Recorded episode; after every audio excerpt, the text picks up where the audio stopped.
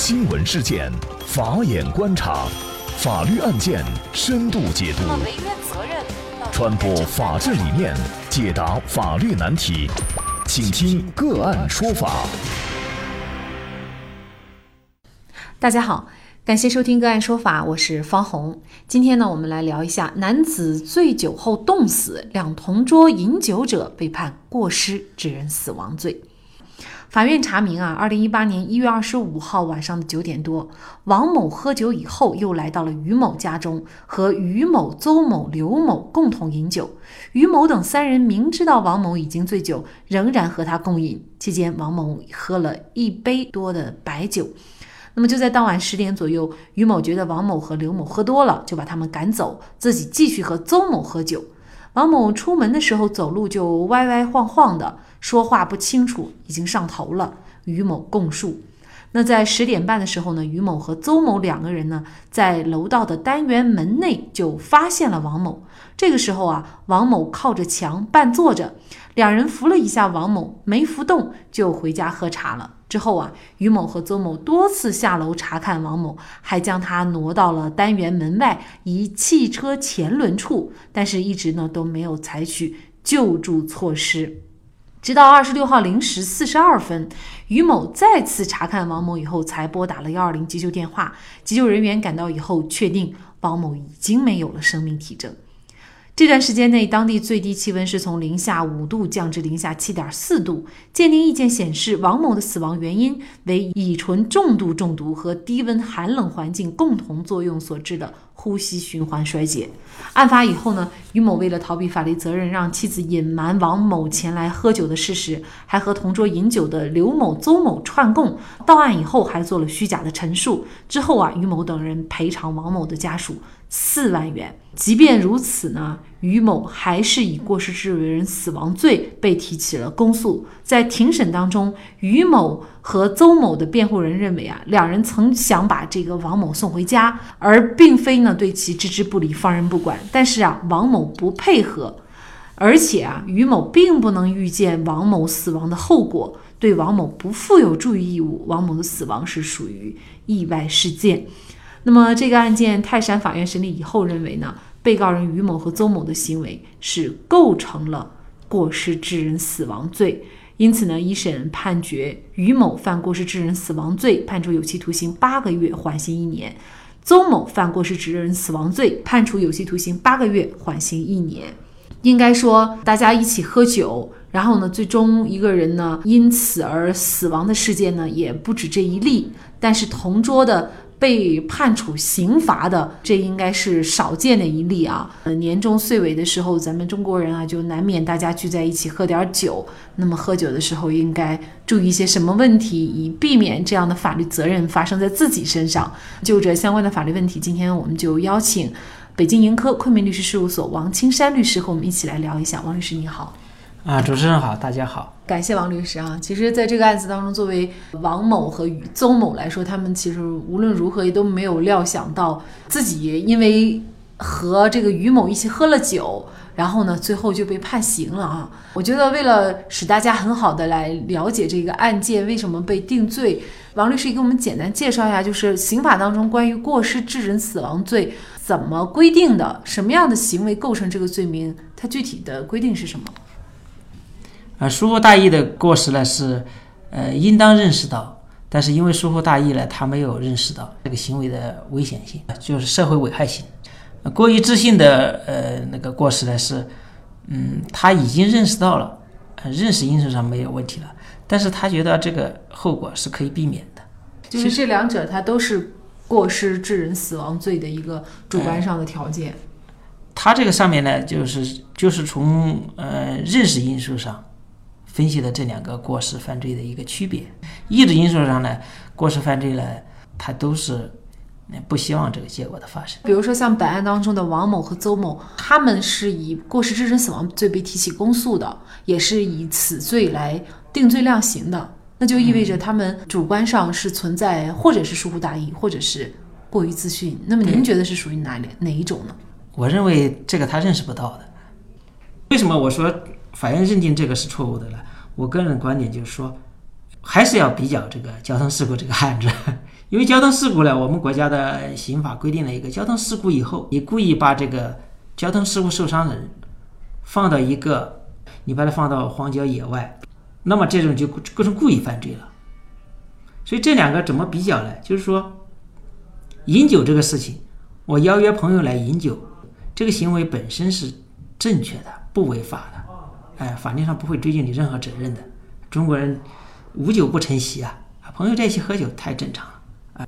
喝酒的行为不危险，那么后面法律要不要求，呃，给这个被告人要求一个义务或者责任？这和刚才交通事故就不一样了。交通事故是你先实施了，你先实施了行为，这个行为让呃受害人已经处在一个危险的状态，比如说你把他放到荒郊野外，他可能流血过多死亡，得不到及时的治疗，这种就构成故意了。但是。就是邀约饮酒的行为本身是合法的，并没有什么不合法的地方。那么后面这个行为，别人喝醉了，或者是喝多了，那么这个时候有没有义务把他送到医院或者去进行一定的这个抢救的措施、照顾的义务？这个呢，从法律的层面上讲，我想人之常情都会送他回个家，或者是打个幺二零来把他送到医院去，一般人都会想到，也能做到。哎那么一般人他会作为朋友，他没有这样做，很显然，他认为可能没有危险。比如说，这个人经常和一起喝酒啊，他平时喝醉就这样的，坐一坐醒醒酒，吹吹风他就好了。喝酒人都知道，到底喝多少会导致他神志不清，没法判断。这个现在的科技恐怕都没法判断，是吧？我们刑法上的醉驾、醉驾的这种判刑的这种。也只是说法律上给他弄了一个标准，但是是否是醉酒状态上一定是神志不清的，这种真不好说，没法判断。这个东西是个人的体质问题。也就是您认为于某和邹某他无法意识到死者王某究竟有没有危险，会不会有危险？对，这没法判断，科学都没法判断。科学如果无法确定这个因果关系的话，你更不可能要求。当事人认识到这个会导致这个结果，科学无法判断的是，他作为一个普通人，他如何判断呢？那法院也提到了另外一个条件，就是当地的最低气温当时呢是零下五度降至了零下七点四度，就是那个时候已经是零下了，很冷了。然后作为王某来说，他坐在那儿也有可能被冻死，这个也意识不到吗？这个气温的降低理由太勉强了，在这种低温的情况下，哈，那我有一个。比法院的理由要好得多的理由，就是说低温的情况下，老百姓穿的都很多呀。他当时穿那么多，他都不觉得冷，再低一两度对他来说，在那种环境下他很适应呢。怎么能说气温下降了他就会冻死呢？下降多少才能冻死呢？这不刚才一样的。坐在那儿没有活动的话，这个是不是加大了冻死的可能性呢？可是这种认识在法律上是不不行的，法律上一定要让他很清楚的认识到气温降低两度。多坐半个小时或一个小时能导致他死亡，坐在哪里都不太好判断，除非他坐在水里面，你再不打电话救他，那是有问题了。他坐在那个地方，他朋友去拉他的时候，他说没关系，没关系，我坐一下，清醒一下就好了。我们喝酒的人都知道这种情况出现很多啊。那就您认为于某和邹某来说，他们不构成犯罪？他们不构成犯罪，原因就是他们意识不到他的危险。对，就是认识不到。我不能认识到所有的情况，刑法上一定要认识到自己行为的结果、行为的危险性，然后造成社会的危险性。我认识到他喝晕了，也认识到他坐在这儿呢，很可能是会冻着。我只能认识到他都会冻感冒。我要认识到他能够冻死的话，你觉得人之常情，我不会去救他吗？或者不会去打幺二零，或者不会把他送回家吗？毕竟是朋友啊，我认识到他会死，我还不管他吗？是不是？反过来这样一讲，那更不合情理了。那我们看一下法院判决的一个理由。法院认为呢，于某、邹某呢，虽然是案发时曾饮酒，但意识清醒。两人和王某同饮酒以后呢，已经知道王某严重醉酒，发现王某醉倒时，既产生了注意义务，二人也意识到案发当天晚上呢，天气寒冷。因为担心王某出事而多次下楼查看，因此呢，其已经预见王某有可能会因醉酒和低温环境导致死亡的后果，但轻信死亡后果不会发生。如果于某、邹某在发现王某醉倒在寒冷的室外时能够采取稳妥的救助措施，完全可以避免王某死亡的后果发生。因此，王某的死亡并非是不可抗拒或不可预见的原因引起，不属于意外事件。于某和周某当时虽然喝了酒，但是还比较清醒。法院又推断，他清醒的情况下，他就能认识到于某和周某到底喝了多少酒，他到底当时清醒不清醒，甚至说他清醒到什么程度，他才能够有有这种认识。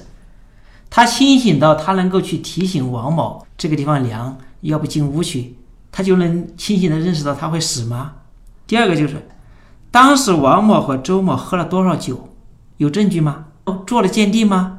处于醉酒状态还是饮酒状态？第三，就算做了鉴定，人的体质各不相同啊。有的人喝两斤没事，有的人喝二两醉死了。你怎么你怎么判断他怎么还怎么认识呢？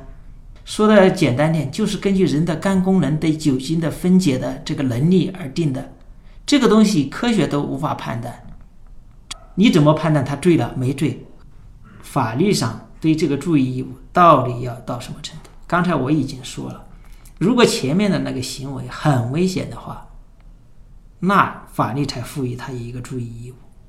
如果前面的行为很正常，一般老百姓都是这样干的，那法律是不能赋予他这种义务的。否则，你这个法律不是太苛刻了吗？还有喝酒的行为，喝多喝少，这都是喝酒人自己来控制，不是请客人来控制。还有喝醉没喝醉，请客人他怎么会知道？如果他没有倒在地上，或者是没有吐的话，那其他人怎么知道你喝醉没喝醉呢？舌头直了，说话不利索了，就喝醉了吗？不一定哦。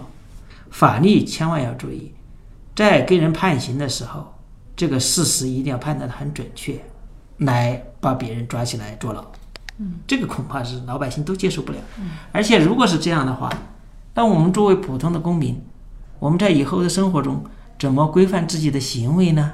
我们的行为到底哪些该做，哪些不该做？这样的一个判决出来以后，那是不是引起了每一个公民对自己行为的一种恐慌呢？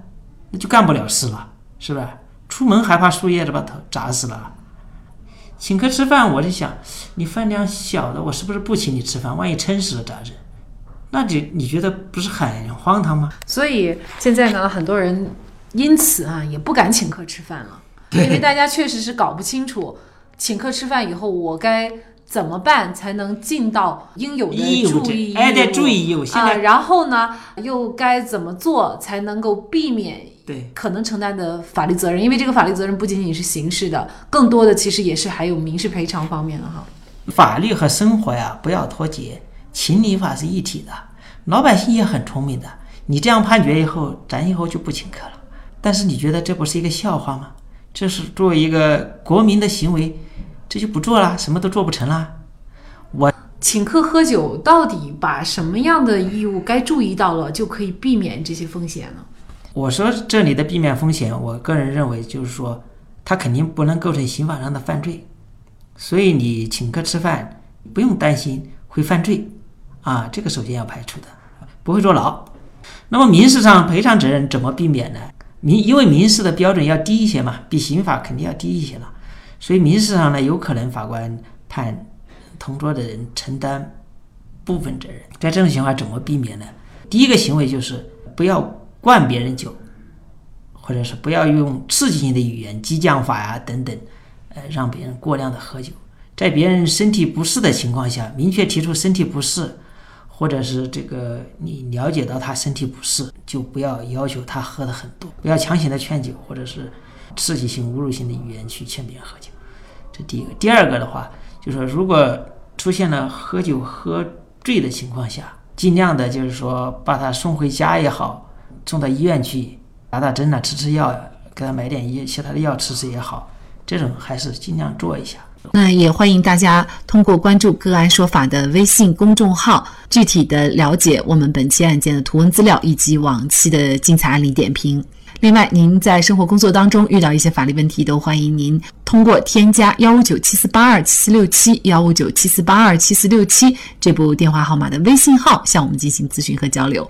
给大家提供法律问题解答的都是我们节目邀请到的嘉宾了，他们都非常的资深、专业和负责任。感谢您的收听，我们下期节目再见。